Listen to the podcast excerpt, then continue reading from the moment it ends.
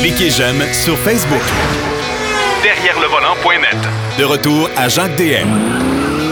La deuxième portion de l'émission aujourd'hui, on va parler de peinture automobile avec notre historien, bien sûr, Denis Duquet. La peinture, c'est pas, c'est pas d'hier, mais c'est pas toujours les mêmes procédés. Salut, mon cher Denis.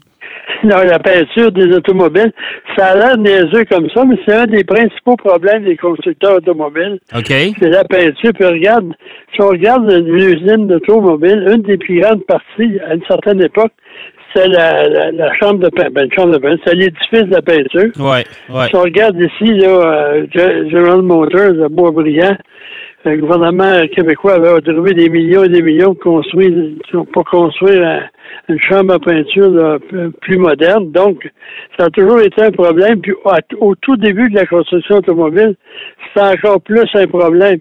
À tel point qu'Henry Ford disait n'importe quelle couleur à condition que ce soit noir. Oui, parce que toutes les Ford Model T étaient noires à l'époque. Oui, ben, apparemment, il y avait d'autres couleurs, mais c'était pas intéressant pour Ford. Parce que à l'époque, on utilisait le même processus de peinture qu'on faisait pour les carrioles, les calèches, euh, les boguets, etc. Ouais. Euh, C'était euh, une concoction d'huile de lin, de, de, de pigments, puis d'autres d'autres trucs euh, pour permettre que ça, ça adhère. Ça, ça nécessitait plusieurs couches. Ça, ça va. Mais, ah, mais là, là tu es en train de me dire qu'on peint, qu'on, qu'on, qu'on on, on ça, au, pinceau? Oui, monsieur. Au pinceau? oui, monsieur. Et plusieurs couches. Et le pire là-dedans, ça, c'est animal. C'est que ça prenait environ 40 jours à sécher. 40 jours? Oui, monsieur. 4-0. Et... À un moment donné, quand on a réussi à accélérer, on était rendu à trois semaines. Que. ça n'a pas de bon sens. Ça n'a pas de bon sens, mais euh, dans les années 20, en 1923, Dupont, la compagnie Dupont qu'on connaît Ouais. encore aujourd'hui, euh, a concocté avec euh, General Motors une peinture plus moderne, Duco, DUCO, qui était à base de nitrocellulose. OK. Ça s'appliquait mieux. Et en plus, pendant la Première Guerre mondiale, Dupont a participé à l'effort de guerre en fabriquant de la nitrocellulose qui rentrait dans les munitions, toutes sortes de, de trucs pour euh, confirmer. Là, on avait des réserves pour savoir quoi en faire. On a demandé aux ingénieurs, trouvez-nous des solutions. Une des solutions, ça a été la pellicule cinématographique. Ouais. Euh, ça, a un pro- ça a des problèmes de ça, c'est que ça s'enflamme assez rapidement. Donc, euh, la conservation des anciens films, c'est très problématique. Encore aujourd'hui, il faut les transférer sur des bases moins inflammables. Et la peinture du co, c'est une peinture qui s'appliquait beaucoup mieux et on pouvait l'appliquer avec la toute dernière invention du siècle, le pistolet vaporisateur. Oh boy, Inv-. Inventé par David Billis à l'époque, Ouais. euh, compagnie qui existe encore. Et ça, ça permettait de, de, de- ça séchait en, au lieu de trois semaines, c'était six heures. Hey, là, on venait de faire un, pont, un pas de géant. là, en- quand- là, c'est vraiment donné. Puis en plus, Ouais. ça, ça, ça venait en plusieurs couleurs. OK. Mais euh, le problème, c'est que le Duco était difficile à, à rendre euh, lustré. Ça prenait plusieurs. Il fallait le polir, il fallait le frotter. Puis OK. aussi, il était assez fragile et sensible au pétrole. Quand on faisait un déversement de pétrole là, sur le carrosserie en faisant le plein, ben là, euh, c'était pas Ça, vraiment reste- ça, bon. reste- ça restait marqué. Ah, là, c'est moins Ça restait ouais. marqué, puis Ouais. ensuite, la durabilité n'était pas tellement euh, reluisante. Pour... Puis à ce moment-là, au début des années 30, on a utilisé un nouveau produit à base euh, d'alkyd Ouais. fait au four. OK. Ça, c'était mieux parce que l'épaisseur était plus épais, 2 mm, une meilleure résistance à l'essence, un meilleur brillant de la peinture, et aussi, ça prenait moins de couches et le temps de séchage était encore réduit. Donc, on s'améliore tout le temps, mais à chaque fois, il y a toujours un contre- une contrepartie. Euh, il y avait une faiblesse, la fragilité face au soleil. C'est quand même pas reluisant quand c'est un auto là, qui est toujours à l'extérieur. Ben, tu sais, surtout, là, on va prendre les États du Sud aux États-Unis. euh, quand les voitures, en plus de ça, tu t'en vas sur le bord de la mer, la Floride, la Californie.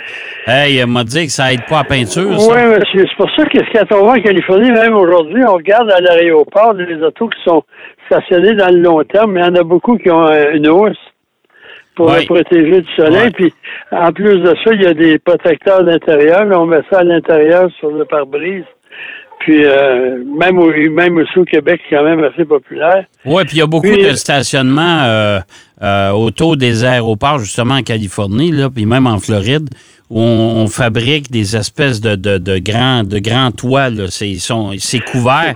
C'est pas fermé de chaque côté, mais c'est un immense euh, toit. Puis là, on stationne la voiture en dessous de ça. Au moins pas que le soleil plombe trop longtemps. Ce qu'on appelle dans la parlure québécoise un carport. C'est en plein ça. En plein ça. J'ose pas le prononcer. un abri automobile. Ouais. Euh, puis en 1935, ce qui paraît aujourd'hui un peu dérisoire, apparition des premières machines de mélange de couleurs appliquées à l'usine. OK. Là, on, est rendu euh, quand même plus euh, raffiné, on peinture au pistolet, etc. Mais, comme on dit, changement de couleur, etc. À ce moment-là, General Motors, Ford et DuPont Ouais. ont trouvé des façons d'améliorer le produit avec les premières couches acryliques, les- peintures acryliques, Oui. Ouais. euh, qui sont encore utilisées de nos jours là, de façon euh, euh, plus sophistiquée. Et ça, ça nécessitait une cuisson. OK. Aussi, la résistance au soleil, les intempéries, une brillance accélérée, accrue, c'est-à-dire, à ce moment-là, il y a eu certains points faibles au niveau de la brillance, mais jusqu'au début des années 60, après, on a trouvé euh, euh, des moyens d'améliorer le produit, encore une fois. Puis même, on a commencé à produire des peintures métalliques. Oui. Puis Oui. quand même. Ouais. Hey, ça, je me souviens de ça. Puis il y avait une mode en plus de ça pour les ceux qui, qui, qui fabriquaient des voitures modifiées, là, comme les, surtout les, les hot rods, des choses comme ça. Tu sais, les, les, les fameuses peintures, là, Metal Flake. Là, Metal flake, ouais. Hey, avec- Flocon, flocon de métal. Ouais, mais les flocons étaient gros là-dedans, ça fait pas de bon sens. Écoute, au soleil, Mais- ça donnait un drôle d'effet, là. Oui, mais tu sais, je sais pas si tu remarques dans l'automobile, quand bien d'autres domaines, ce qui paraît être révolutionnaire à la dernière mode, etc., 30 ans plus tard, c'est quasiment parfois ridicule. Ouais, ouais, tout à fait. Tout à fait. Tout à fait. C'est- Comme les pneus blanc, là, qui étaient le nec plus ultra. Aujourd'hui, on regarde ça, c'est un peu... euh, tu sais, la voiture Ben non, ça deux tons, puis les pneus Ouais. blanc, là. Hey, mais il fait une euh, période dans les années 50, ça ne devait pas être reposant non plus parce que les voitures deux tons, c'était c'était de, de euh, c'était fréquent. Les peintures, puis des, des couleurs complètement différentes. là. C'est pas Il y avait beaucoup de couleurs pastel aussi. Ouais, euh, ouais. Je me rappelle, moi, euh, une connaissance que je n'aimerais pas. ça- il y avait une erreur dans la commande, tu arrivé là, ça moi, c'était rose saumon et charcoal. Eh boy, OK. À l'intérieur comme à l'extérieur. Oh mon Dieu, OK. J'ai dit, quand j'ai vu, j'ai allé prendre une gravole, puis je suis pas pour me promener là-dedans, il y a assez de lavande, personne n'en voulait. Ah, bref, il y a eu une accommodation avec le concessionnaire, puis il y a eu un auto, mais là, cette fois-ci, c'était jaune, serein et noir. OK. Que, bref, bref, en tout cas. Parlant de couleurs, toujours, en 1970, là, c'est des peintures au polyuréthane OK.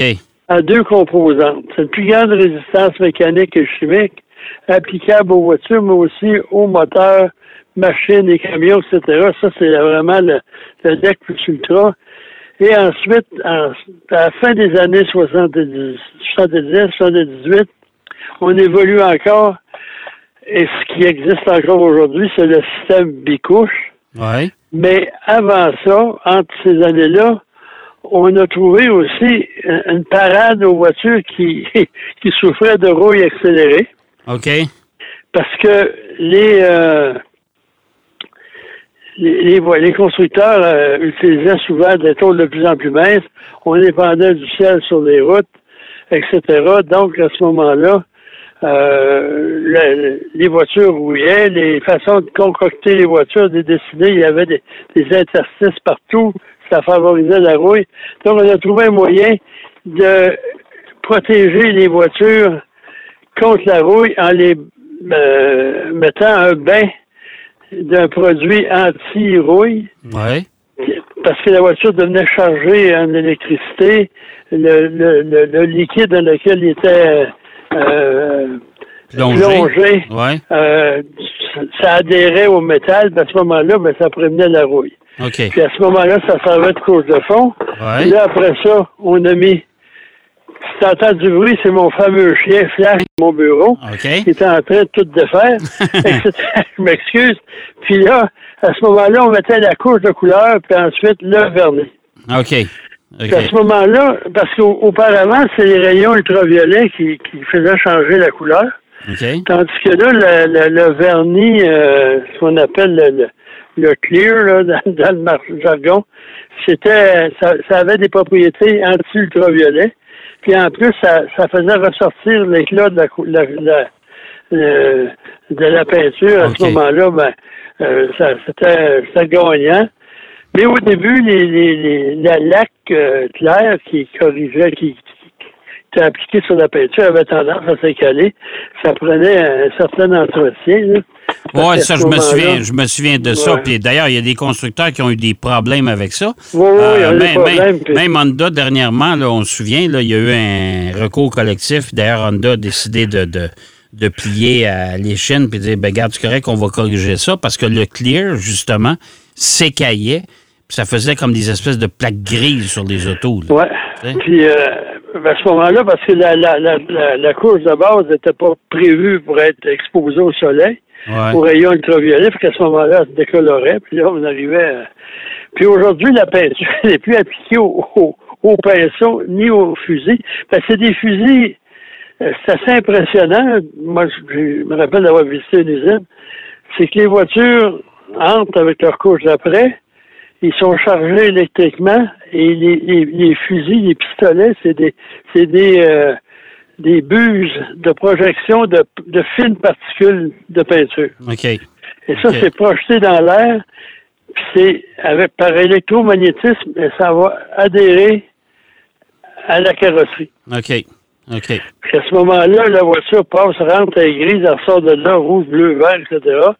Ensuite, il y a une application de seconde couche, puis ensuite, on passe dans un, une espèce de corridor là, euh, euh, chauffant, Ouais. des rayons ultraviolets. Avant, on chauffait comme une fournaise, c'était pas tellement brillant. Puis après ça, la voiture était inspectée, mais c'est tout. Avant, il y avait, euh, dans les années 30, 40, 50, là, on, valait- on on devait polir la voiture, etc. Puis ceux qui, qui, qui regardent les émissions là, de restauration de véhicules, de modification, c'est fait euh, au pistolet. Parce que là, ils ont Ouais. pas. Puis après, on regarde, il y a plusieurs couches. Puis ensuite, c'est poli, c'est ça vient beau fini. Mais tout ça, au début, la peinture, euh, ensuite, dans les années 90 et 80, les règlements d'antipollution ont fait que la, la, la peinture devait être à base d'eau. OK. Oh, ça Parce qu'avant, les solvants. Ouais. ça s'appliquait avec des solvants. Ces solvants-là s'évaporaient, la peinture adhérait, mais à ce moment-là, ça faisait une belle petite pollution atmosphérique. Ouais. Puis là, les, les différentes instances euh, de, de réglementation euh, de la pollution, et au début, c'était pas tellement jojo, ça, ces trucs-là. On voyait ce qu'on appelle la, la pelure d'orange. Il y en a encore d'ailleurs. Ouais. Ouais. Euh, puis là, quand ça, c'est la base, puis ensuite, on applique un- une couche transparente, ben là, les, les défauts restent. Euh, ça se corrige, mais euh, ça peut coûter cher. puis, puis, puis le plus drôle là-dedans, c'est que dans- au début, avant, avant qu'on. euh, il fut une période aussi où les peintures étaient très mousse sur les voitures. Il n'y avait pas de lustré dessus, évidemment. Puis là, aujourd'hui, les constructeurs, il y en a qui ramènent ça, la, la peinture mât. Euh, c'est peut-être beau, là, mais je dois vous aviser tout de suite. Là, moi, j'en ai eu des voitures mât à laisser. Toi aussi, probablement, Denis. Oh, oui. C'est pas entretenable. C'est très difficile. C'est comme les la, la DeLorean. Tout le monde disait c'est génial, elle est en, acier inoxydable. Ouais. Ça fait qu'à ce moment-là, mais oui, mais euh, aussitôt qu'on mettait le doigt dessus, on appliquait, ça faisait une marque. Oui. Puis à Ouais. l'époque, aujourd'hui, on a des, des électroménagers cette couleur euh, en, en acier inoxydable. Puis on a trouvé un processus que les marques de doigts, de main, etc., ne paraissent pas. Mais à l'époque, puis il y a même des propriétaires de DeLorean qui sont allés jusqu'à peinturer leur voiture. Oui, oui, tout à fait. Oui, Tout à fait. il y en avait marre de voir des empreintes un peu partout. Mais, Et- mais je vous le dis, là, si vous achetez une peinture, une voiture avec la couleur mât parce que vous trouvez ça, euh, c'est moderne, ça donne un- une apparence bien différente de la voiture. Je vous le dis tout de suite, là, entretenir ça, laver ça, euh, vous n'allez pas dans un lave-auto, c'est compliqué, là. C'est pas, pas évident. Oui, puis en, en plus, la réparation de ça, parce qu'un autre des problèmes de la peinture, moderne ou ancienne, c'est que si vous avez un accident, une collision, même mineure, la réparation, ça Ouais. peut être très complexe, ça prend des spécialistes, parce que là, à ce moment-là, c'est trop onéreux de repeindre toute une voiture pour une, une- une aile euh, déformée ou Ouais, euh, ouais. remplacée. Puis là, à ce moment-là, faut que ça s'appelle le color match. Ouais, ouais, ouais, c'est ça. À ce moment-là, il faut que ça soit correct parce que si vous avez une auto, mettons, bleu, euh, médium, puis là, on, on applique une peinture, puis il est bleu médium, mais pas tout à fait la même teinte, parce que là, il y a eu des Là, changements le soleil, Ah, etc. Là, ça. ça paraît. Ouais. Que ça prend des spécialistes. Moi, j'ai déjà fait des, des reportages là-dessus. C'est assez impressionnant de voir à quel point on réussit à, à- à arranger ça, harmoniser ça, que ça paraisse pas, mais Ouais, c'est pas toujours fait. évident. Tout Puis ensuite, aujourd'hui, on a des super voitures, super couleurs. On avait des couleurs euh, perlées Ouais. qui ont été. Moi, ça aussi, on a arrêté de, de- de les offrir parce que c'est la moindre petite éraflure, c'est pas réparable. Ouais, c'est ça. C'est, c'est, c'est- faut toujours penser à l'après, là. Hein? Puis il y a Mazda, sa couleur rouge, Oui. euh, qui c'est un c'est un processus aussi avec euh, une laque de recouvrement, mais il y a deux sortes de les produits métalliques, il y a deux sortes de paillettes, vous pouvez appeler ça des, des, des petits un qui réfléchit, puis l'autre qui est couleur Ouais. normale. Ouais. Puis à ce moment-là, c'est recouvert. Euh, je suis pas informé, mais ça aussi, ça doit pas être évident. Que, Non, non, non, fait- non, non. Ça fait un fini extraordinaire. Ouais, mais en même temps, si jamais vous avez un accrochage, moi, je vous le dis, là, ça prend, ça prend un carrossier qui est, euh, qui est à la page, pas à peu près, puis qui connaît les, les procédés. Mais remarque qu'aujourd'hui, les peintures, euh, on, on vient à bout quand même de, de, de les matcher quand même assez euh, euh, de, de, Ouais, de belle puis façon. ensuite, les, les nouvelles technologies, c'est des raffinements de, polyuréthane, etc. C'est qu'on a des couleurs qu'on avait, on n'osait pas offrir avant parce que c'était trop compliqué à appliquer. Et les Ouais. résultats étaient variables. Puis là, l'autre jour, j'ai rencontré quelqu'un qui avait euh, une, une Porsche d'une couleur que j'ai jamais vue. C'est comme chocolat au lait, mais très pâle. Ouais, ouais, C'est ouais, pas brun pâle, c'est comme lit. Il y a un nom pour ça, là, je pense que thé, euh, etc. Mais ça, là, c'est une couleur. Puis il y en a beaucoup aujourd'hui, une espèce de gris là, euh, cuirassé qu'on Ouais, voit de plus ouais, en les- plus. moi, ce qu'on appelle les gris requins, là. Ouais, ouais. ouais. Ah non, Les, Américains appellent Battleship Grey, le gris cuirassé. ça. Aussi, on essaie de- d'offrir d'autres choses parce que blanc, noir, gris, c'est toujours les mêmes couleurs. Ça finit par faire, ça- par faire ordinaire un peu. Hey, mon cher Denis, c'est déjà tout. Bon, ben, moi, euh, je vais en profiter, je vais aller euh, frotter mon auto dehors. Ouais, ben voyons donc mettre une bonne couche de cire comme on faisait dans le temps. Merci, Denis. Bonne semaine à tout le monde. Bonne semaine, Denis. Denis Duquet qui nous parlait de l'histoire des peintures automobiles. C'est quand même assez particulier. On va aller faire une pause. Au retour de la pause, ben, on va parler d'un événement majeur en sport automobile, le Grand Prix de Trois-Rivières, qui va se dérouler la fin de semaine prochaine. On va en parler avec euh, notre ami Philippe Brasseur. Derrière le volant. Pour plus de contenu automobile, Derrière le volant.net.